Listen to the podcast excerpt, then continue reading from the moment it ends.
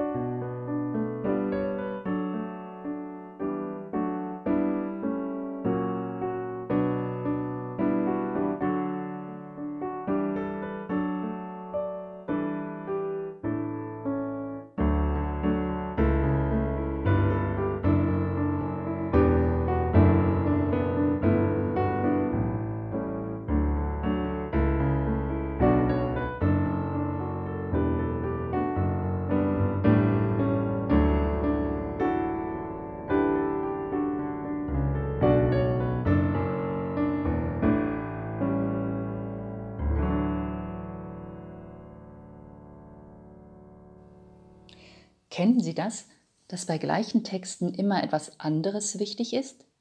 Je nach Stimmung, nach Lebensalter und Erfahrung steht ein anderer Satz, ein anderes Wort im Vordergrund. So geht es mit mir mit dem Vater unser, dem Gebet, das Christinnen und Christen weltweit vielleicht am häufigsten sprechen.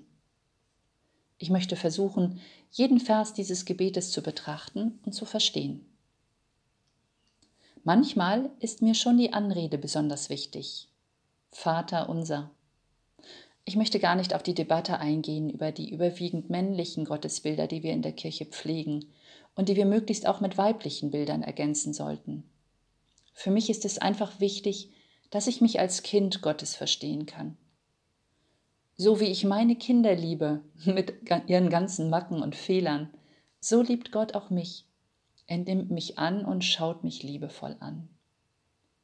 Ich darf ihn Vater oder Mutter nennen, weil dies eine so enge, liebevolle Beziehung meint, über die in unserer Erfahrung wenig hinausgeht. Gott will für mich sorgen, so wie es ein Elternteil tun sollte. Und er ist unser Vater. Das verbindet uns miteinander als Schwestern und Brüder, wenn wir zu ihm beten. Der erste Vers ist schon schwerer zu verstehen. Geheiligt werde dein Name. Durch dieses Passiv werde wird nicht ganz deutlich, ob das nun ich übernehmen soll oder ob Gott selbst seinen Namen heiligt. Ich verstehe darunter, dass ich nicht über Gottes Namen, über ihn selbst verfügen kann. Ich kann ihn nicht benutzen. Er entzieht sich mir. Er fordert von mir Respekt und Ehrfurcht. Und ich heilige den Namen Gottes, indem ich nach den Geboten Gottes lebe. Wenn ich dies berücksichtige, dann trage ich selbst dazu bei, dass Gottes Reich sichtbar wird. Dein Reich komme, dein Wille geschehe wie im Himmel, so auf Erden. Die Gemeinden des Neuen Testaments haben in einem Reich gelebt, das sie täglich Gewaltherrschaft spüren ließ. Und trotzdem, oder gerade deshalb, beteten sie, Dein Reich komme.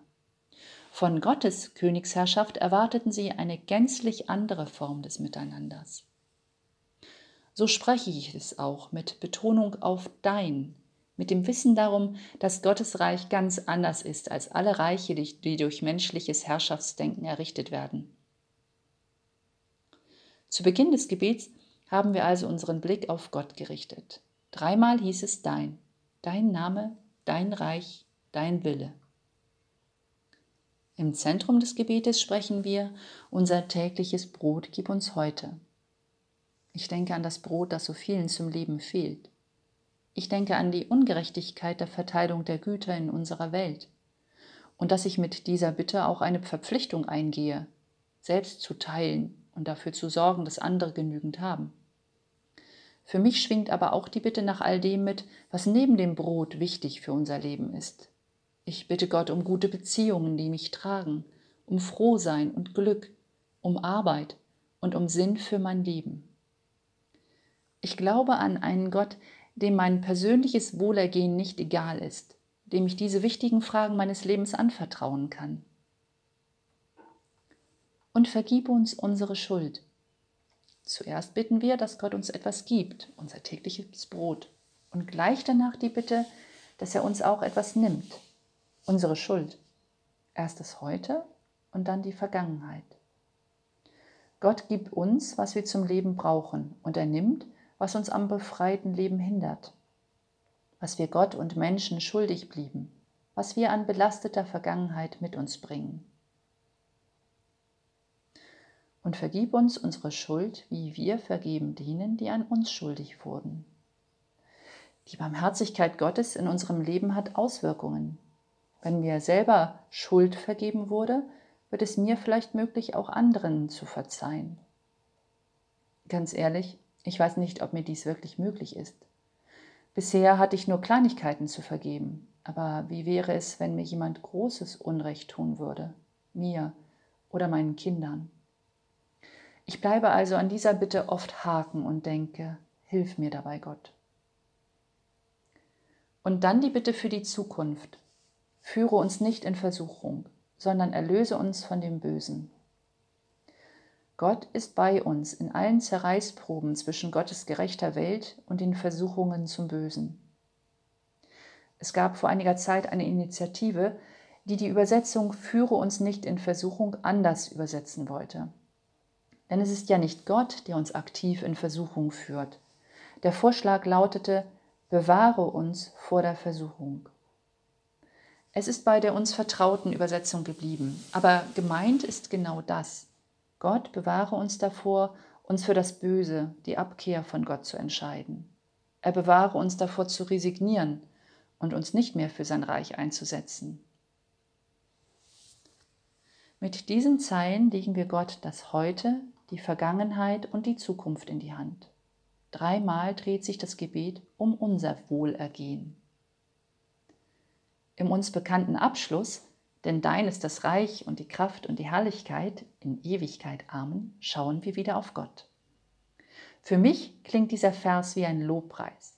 Ich traue Gott zu, dass er all meine Bitten erfüllen kann, weil er die Kraft dazu hat und die Zeit in Händen hält. Das Amen am Ende meint so viel wie, das glaube ich, dazu sage ich Ja oder so ist es. Es ist wie ein kurzes Bekenntnis zu Gott, der mir wie ein Vater ist. Amen.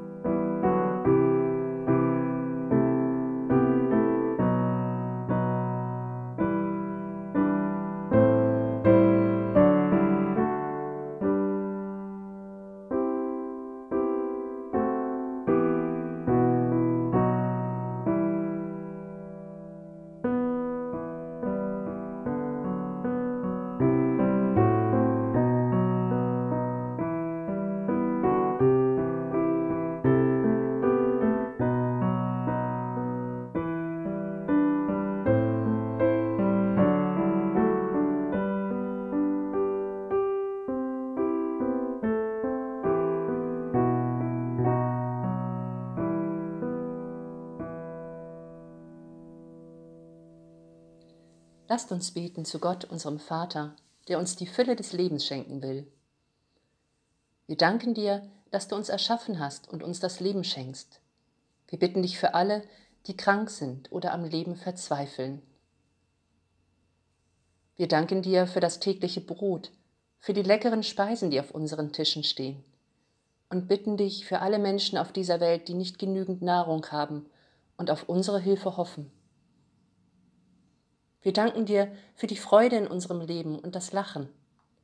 Wir bitten dich für alle, in deren Herzen es traurig und dunkel ist. Wir danken dir für deinen Heiligen Geist, der Frieden schenkt, und bitten dich für alle, die in Krieg und Unfrieden leben müssen. Vater, immer wieder dürfen wir dein lebendig machendes Wort an uns erfahren. Dafür danken wir dir von ganzem Herzen, von heute bis in Ewigkeit. Amen. Wir dürfen gemeinsam das Vaterunser sprechen. Vielleicht tun wir es heute besonders bedacht und bewusst. Wenn Sie mögen, können Sie Ihre Hände beim Beten nach oben offen halten, um durch diese Haltung zu zeigen, dass Sie bereit sind, Gottes Liebe und Vergebung anzunehmen. Vater unser im Himmel, geheiligt werde dein Name, dein Reich komme dein Wille geschehe, wie im Himmel, so auf Erden. Unser tägliches Brot gib uns heute und vergib uns unsere Schuld, wie auch wir vergeben unseren Schuldigern. Und führe uns nicht in Versuchung, sondern erlöse uns von dem Bösen. Denn dein ist das Reich und die Kraft und die Herrlichkeit in Ewigkeit. Amen. Gehen wir in diesen Tag mit dem Segen des dreieinigen Gottes. Gehen wir mit dem Segen des Schöpfers dieser Welt, der Versöhnung schafft zwischen Gott und Mensch, Himmel und Erde. Gehen wir mit dem Segen unseres Herrn, des Friedefürsten, der uns Menschen Bruder wurde und Erlöser aus Unfrieden und Ungerechtigkeit. Gehen wir mit dem Segen des Heiligen Geistes, der uns auf dem Weg zu Jesus Christus weist, damit wir ihm nachfolgen und selbst zu Friedensstiftern werden.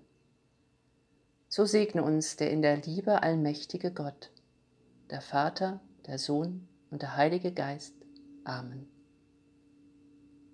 Am Ende dieser Hörkirche wünsche ich Ihnen eine gute Zeit und freue mich auf ein Wiederhören. In der kommenden Woche begrüßt Sie hier meine Kollegin Angelika Schäfer.